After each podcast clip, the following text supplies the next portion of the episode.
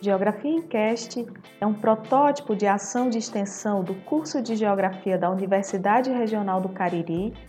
Entra no ar neste momento de quarentena e de isolamento social, com o objetivo de lançar um olhar geográfico sobre a situação do mundo atual. Eu sou a professora Daniele Guerra. Eu sou o professor Paulo Endel. E juntos vamos abordar neste episódio do Geografia em Cast o tema Racismo e Antirracismo, do corpo à cidade. Nosso convidado é o professor Alex Hatz, da Universidade Federal de Goiás, dos cursos de graduação e pós-graduação em Geografia e de pós-graduação em Antropologia, coordenador do Laboratório de Estudos de Gênero, Étnico, Raciais e Espacialidades, lá gente. Seja muito bem-vindo, professor. Muito obrigado, Daniel Guerra e Paulo Wendel, né, pelo convite. Professor Alex, quais são as diferenças entre raça, racismo e antirracismo na sociedade brasileira e como elas se manifestam? A ideia que eu tenho, né, eu sempre penso que qualquer noção, não necessariamente conceito, pode ser modificada depender de, do que a gente esteja analisando do que a gente esteja enfrentando. Mas a partir de um certo acúmulo, eu penso que raça é uma identificação dos grupos humanos, também das pessoas, a partir de uma interpretação biologizante dos corpos. Então, a raça ela é sempre, entre aspas, né, projetada nos corpos. Seja nos corpos animais, seja nos corpos das plantas, e aí uma longa observação vamos dizer que desde 1480, por aí, desde que Portugal encontra a foz do Rio Congo, é um olhar que vai marcando alguns corpos e alguns ambientes. Ainda não é racializando, mas é a diferença corpórea, ambiental, no nosso caso espacial. Como é que eu percebo isso? Por exemplo, quando o escrivão Pedro Vaz de Caminha diz é uma gente morena, seus corpos estão nus, são inocentes então esse olhar começa em 1498, o viajante que é atribuído, né, a carta que ele andava com o Vasco da Gama, o Álvaro Coelho, quando ele chega no Quilimane, que hoje é Moçambique, ele diz assim, são corpos negros, usam roupas de rafa, passam parte do tempo nisso, entendeu? Então, esse encontro-confronto colonial é, tem uma inflexão em uma mudança do que é raça. A raça passa a ser realmente, de fato, uma diferença né, que está aí nesses corpos, nesses ambientes. Agora, é no final do século XIX que raça, com certeza, né, numa segunda onda colonizadora, na, na segunda expansão sobre a África, na Revolução Industrial, nas abolições, é que raça é usada para diferenciar e, vamos dizer que, desigualar corpos. Né? Corpos coletivos, corpos individuais. Portanto, marcá-los aí vai depender do teórico e vai depender também do uso do teórico. Né? O Conde Gobineau chega aqui e escreve um ensaio sobre desigualdade das raças. Então, não são meras diferenças entre corpos, são desiguais. Esses os corpos escuros, ditos como negros há muito tempo, né? Porque negro é uma palavra bastante antiga, negro da antiguidade, índio não, índio da modernidade. Então tudo isso vai dependendo, no mundo colonizado, como isso vai sendo nomeado. Então uma coisa na Ásia, amarelos, semi-civilizados, ninguém vai dizer que sociedades antigas como a chinesa, a hindu e a japonesa são, são selvagens, né?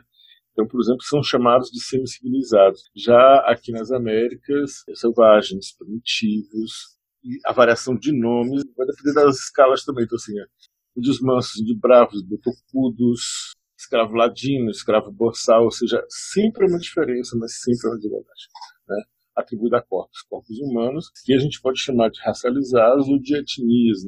Alguns grupos não são nenhuma coisa nem outra e podem ser vistos assim como os judeus. O grupo religioso pode ser racializado. Os índios são grupos étnicos que podem sofrer racismo. Por isso que não tem um encaixe perfeito. O encaixe vai depender do que a gente está conversando, do que a gente tem questão para analisar. A manifestação da ideia de raça, ela tem essa longa construção de um olhar ambiental, ambientalizado, mas ela também foi se tornando um identificador positivo. Então, por exemplo, se negro era algo muito negativo, muito pejorativo, era algo quase impronunciável e muito violento, desde um certo tempo, aquelas pessoas que foram marcadas como negras, escravas ou africanas, elas foram construindo a ideia de negro como coisa positiva. Né?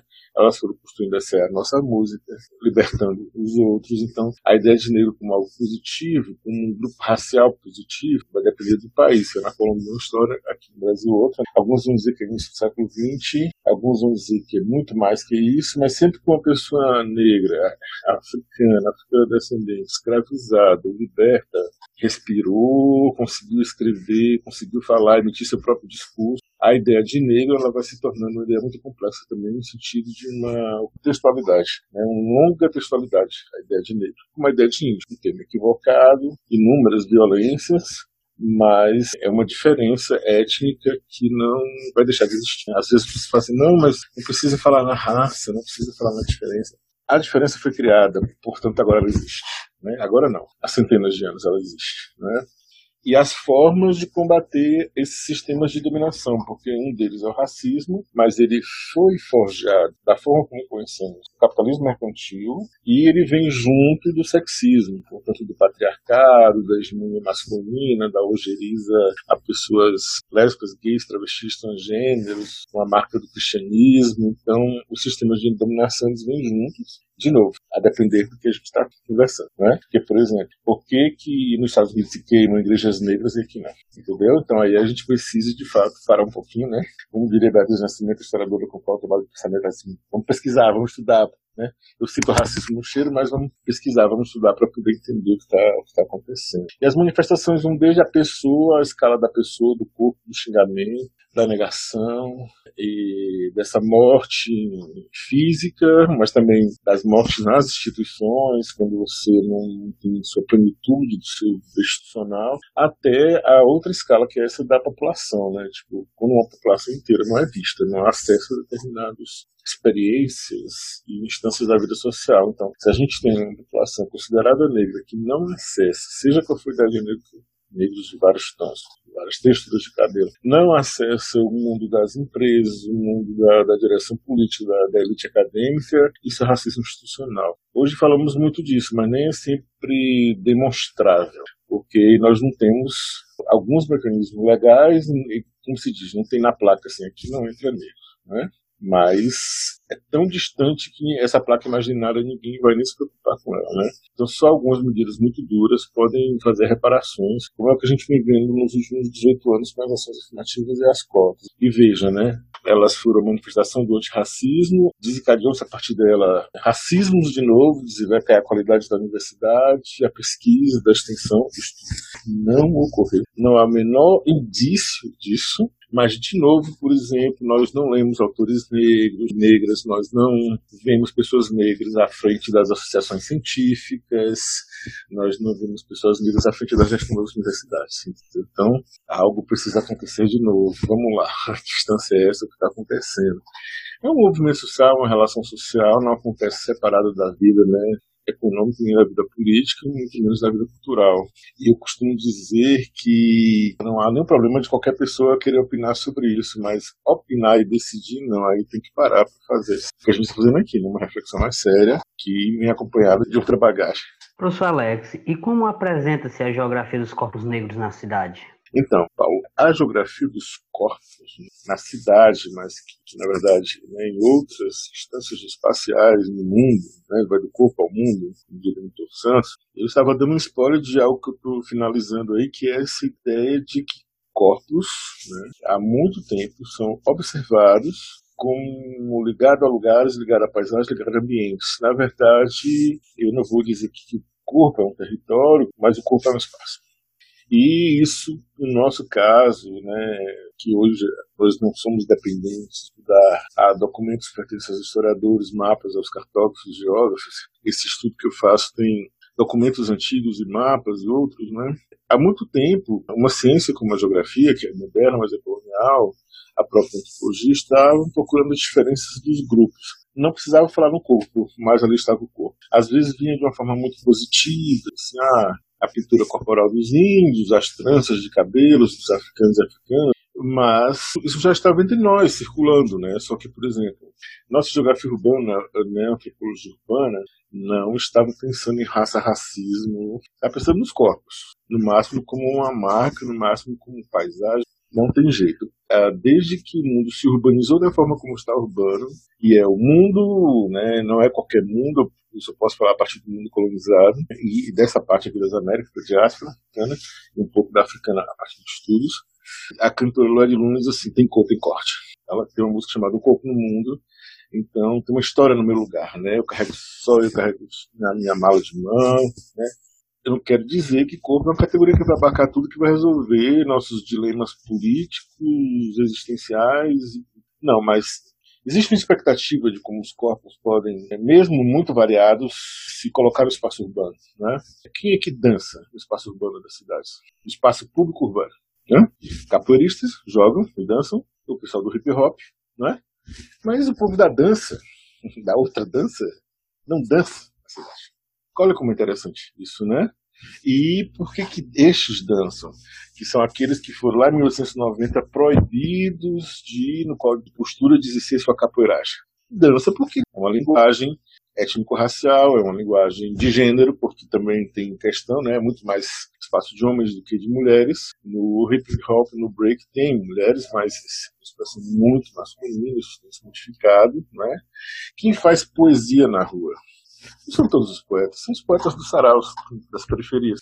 É, em caso de Fortaleza, né, o sarau da B1 de Anguruçu, Sul, que é um acontecimento muito profundo, apesar de alguns problemas, não o caso da galera, né?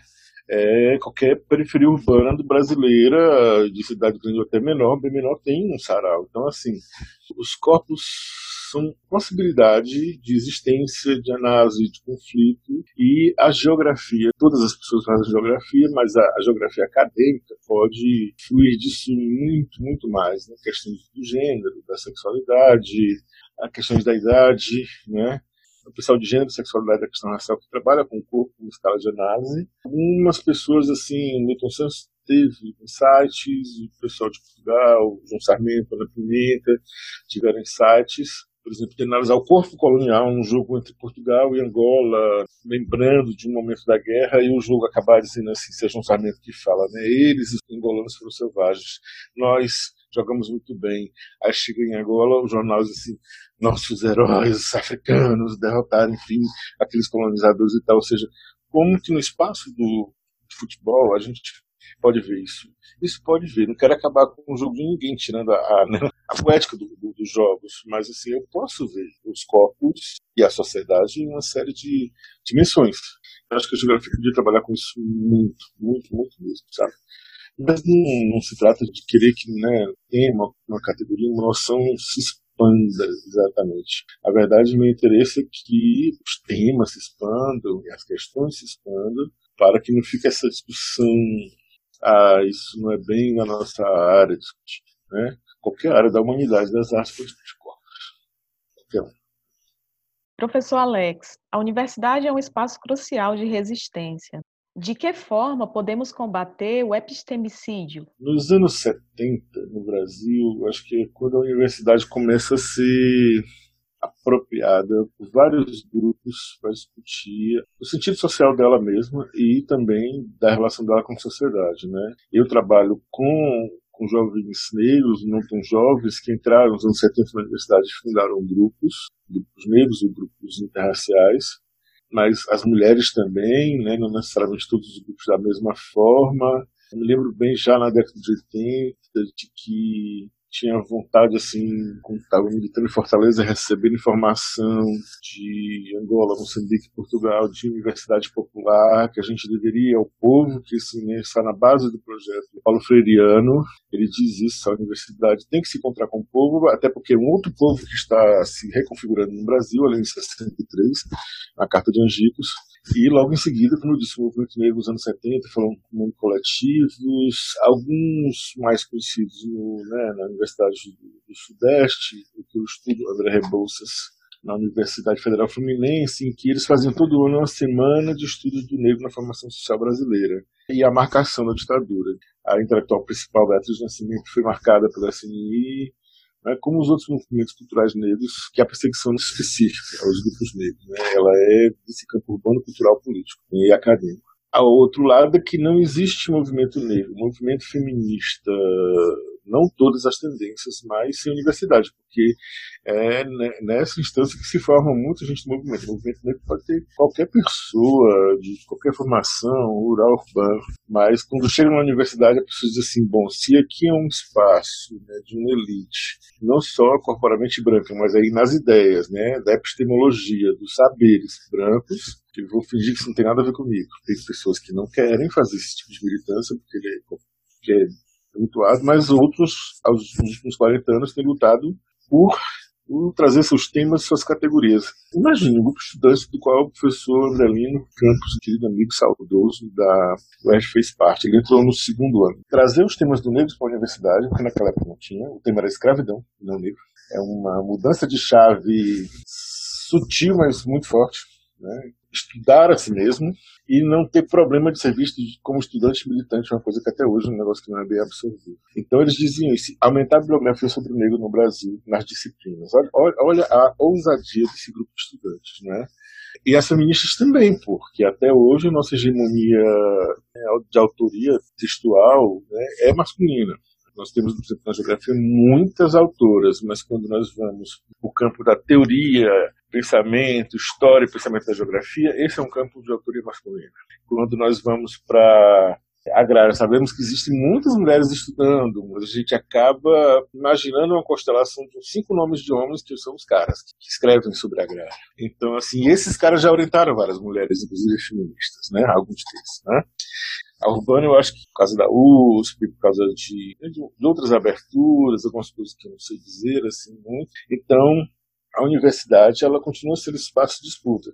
E aí, de novo, né, como as diferenças se intercruzam, interseccionam, não é? há cursos bastante feminilizados, mas não tem mulheres negras nas autorias. não tem professoras negras, entendeu? Que esse é um legado das feministas negras estadunidenses brasileiras, interseccionais, porque se havia uma acusação né, no nosso mundo chamado esquerda, terceiro mundo, era de que assim, os negros só querem saber das questões dos negros, as mulheres só querem saber das questões das mulheres. Era uma acusação nesse campo, mas algo muito bom está acontecendo. Eu acho que a gente está vivendo uma fertilidade das sistemáticas, não tem mais como negar. Algo acontece. Na hora em que a gente chega a uma lei como a Maria da Penha, a gente chega à criminalização da homofobia, da LGBTfobia, na hora que a gente chega aos direitos quilombolas, muito rascunhados ainda, mas chegamos, né?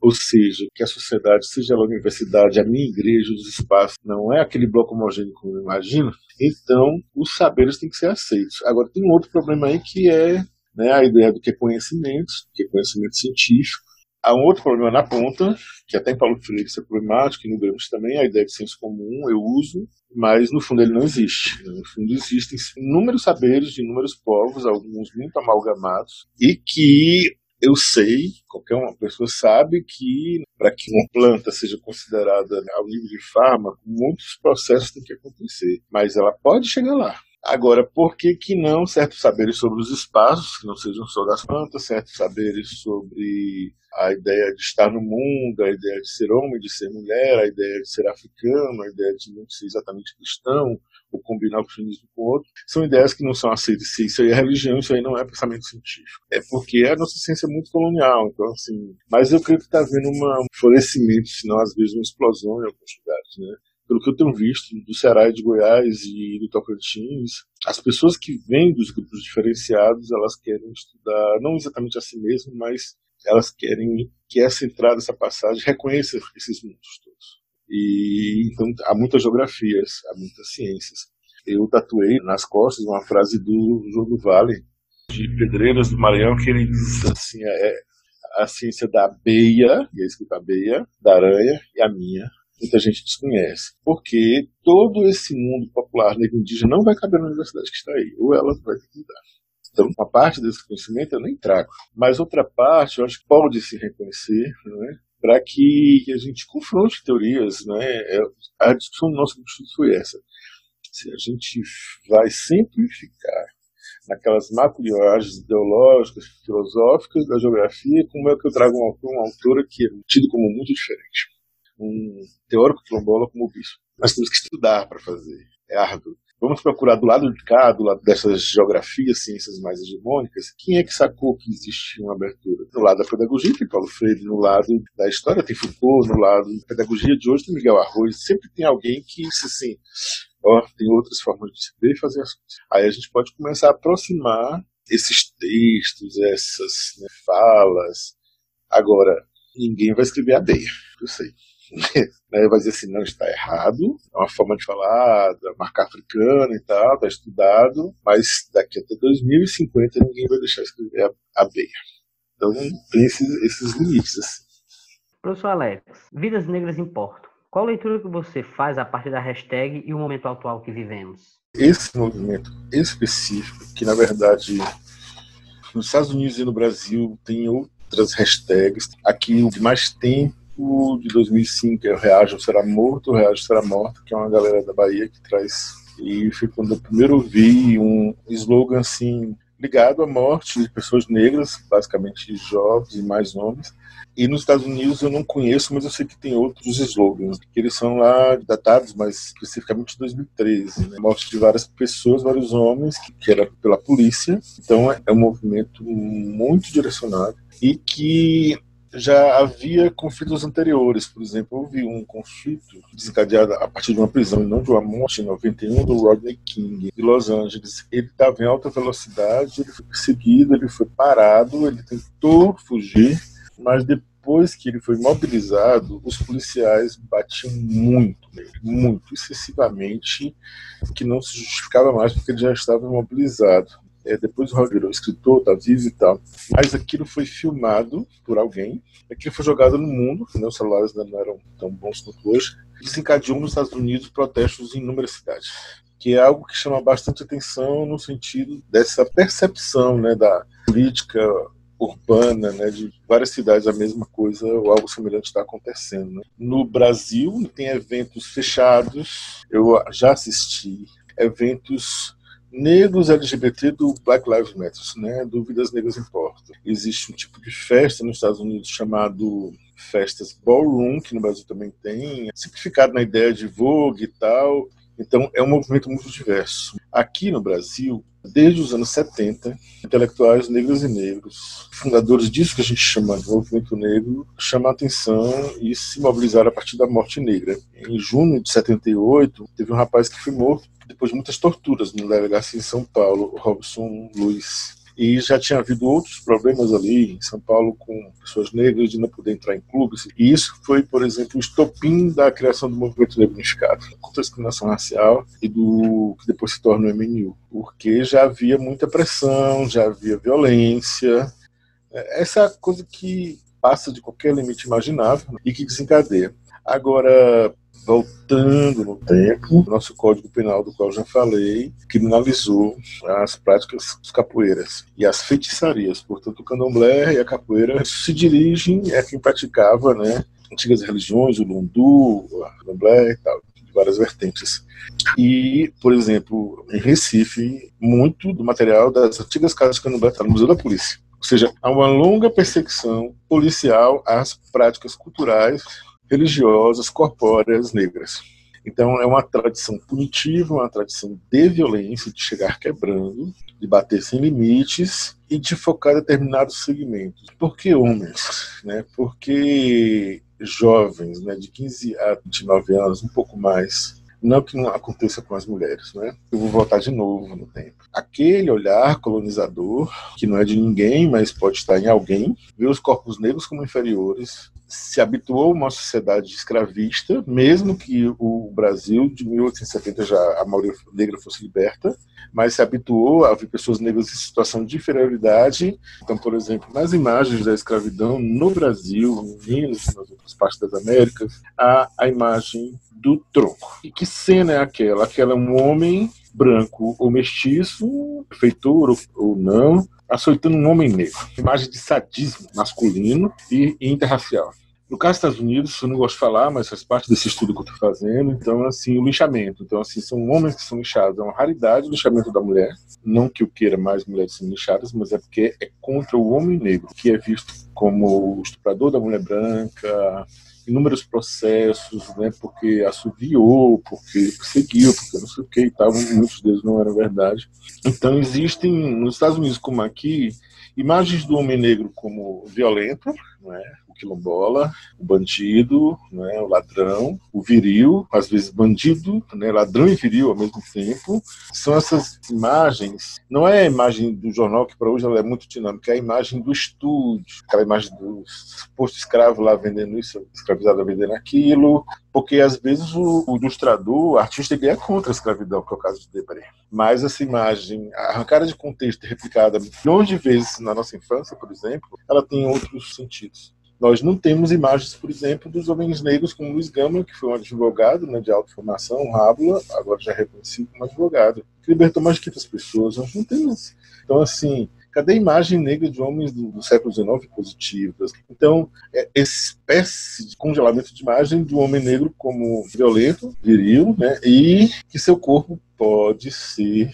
violentado e exposto em exposição na rua quando você diz assim, tal vida importa, é porque é preciso fazer esse sobreesforço, porque aqueles corpos estão sendo penalizados. Então, eu preciso dizer que vidas indígenas importam, vidas negras importam, porque há um acúmulo de ônus, de perda de terra, de território, até a prisão ilegal e a tortura e essa agressão física. Coisa que me surpreendeu, que eu não sei como fazer, não repito essas imagens nas aulas, mas é aquele homem em cima do George Floyd, mais de oito minutos e meio, com as mãos no bolso.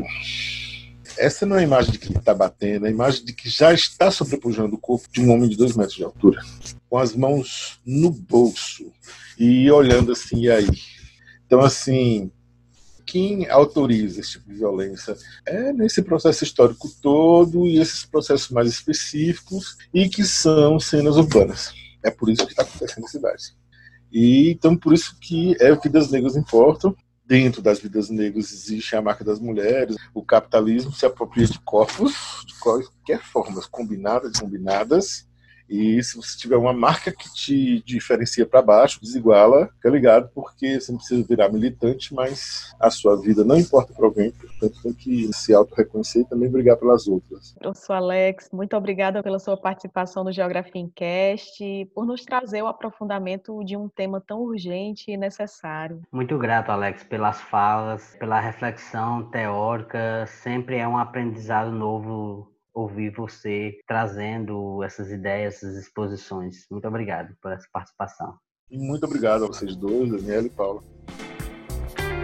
Geografia em Cast é um podcast semanal do curso de Geografia da Universidade Regional do Cariri. Na produção, contamos com a colaboração dos professores Cássio Expedito Galdino Pereira, Paulo Endel Alves de Oliveira e Glauco Vieira. Eu sou Daniele Guerra e até o nosso próximo Geografia em Cast.